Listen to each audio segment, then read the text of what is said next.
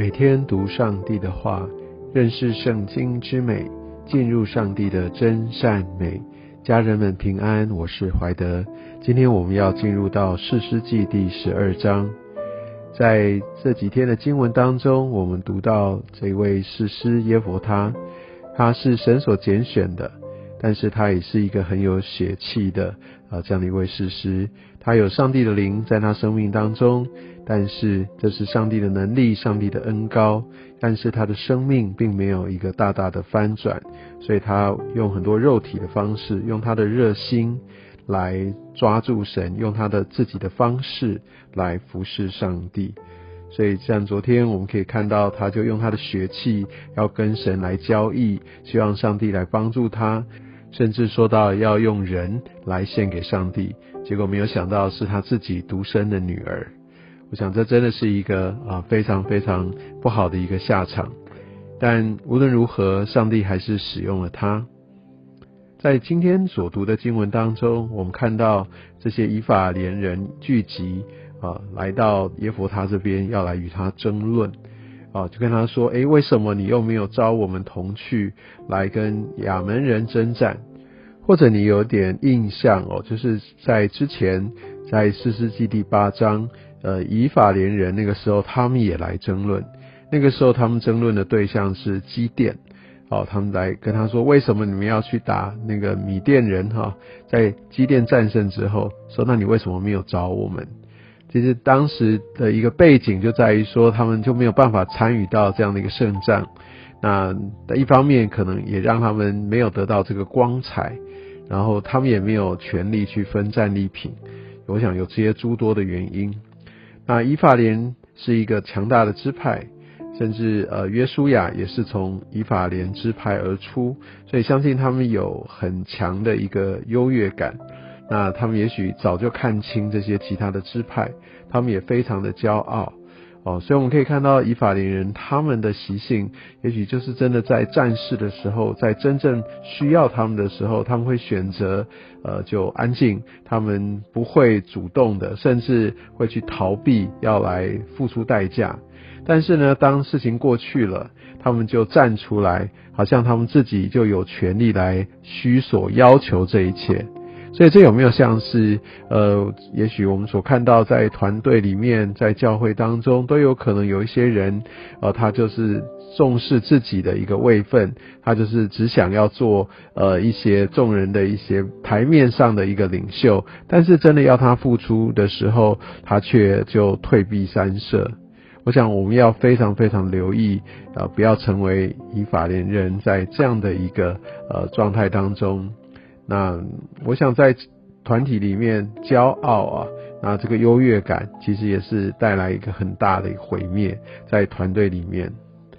而如果我们还来回顾在当时以法连人跟基甸他们来争论的时候，那基甸跟他们就说好话去尊荣他们，来自于以法连人接受了，他们就呃退去了。但是呢，我们可以看到耶夫他，他完全用不同的策略，他就是直接的来去面对，而且很强硬的来面对这个以法连人来这样处理这个纷争。那我们可以看到耶夫他，他就呃，甚至不像他在要跟那个呃亚门人，好要先好好的来说，先用外交的方式好好的来谈，避免纷争。而他却对自己的同胞直接就呃就这样子来来短兵相接，直接用战争的方式带来一个很大的毁灭。我想这真的是一个很重要的一个提醒。当我们用血气来面对这个血气，其实以法连人确实没有错，他们这样做是很不对的。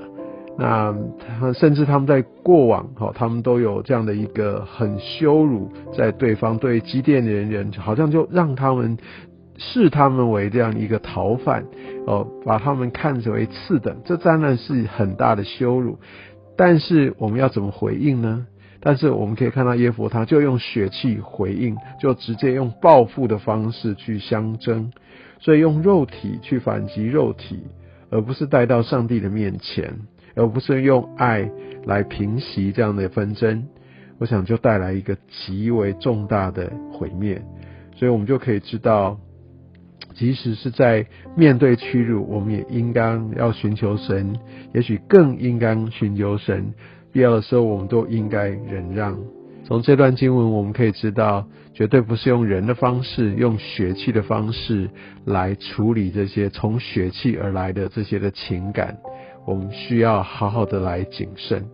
特别在口舌上面哦的这样的一个侮辱也好，这样的一个挑衅，其实都带来极为呃重大的祸患。就像雅各书在新约的时候就说啊，我们这个舌头哈，它甚至可以点燃烧掉这整个的一个树林，不是吗？必须非常非常的谨慎。而且我们可以看到耶佛他，他真的是赶尽杀绝，以法连人要逃走，他们不是兵败撤离就没事，连逃走都不给他过去，用这样用一个口音辨认的方式就。要把这整个以法连人进犯的以法连人要全部歼灭。我们可以看到，这真的在呃以色列当中这个内斗，哇，真是带来一个让人非常遗憾的结果。我想这也就是在四世纪的一个背景，哇，在当当中没有敬畏神的人，对嗯耶和他来说，上帝也只是他所使用的一个工具，他要跟上帝来交易。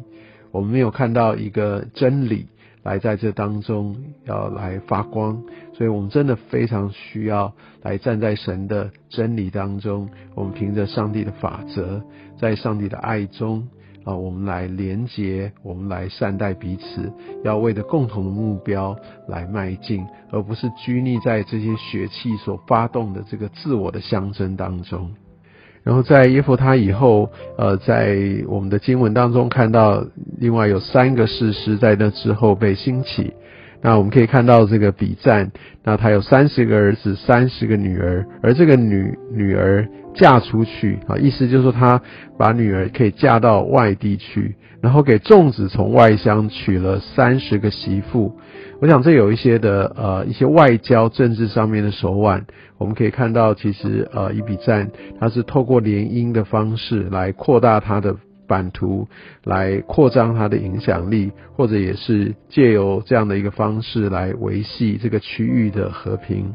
所以我想这一段也许是一个相对来说和平的日子，但他所使用的手段只是用外交的方式，用人的方式。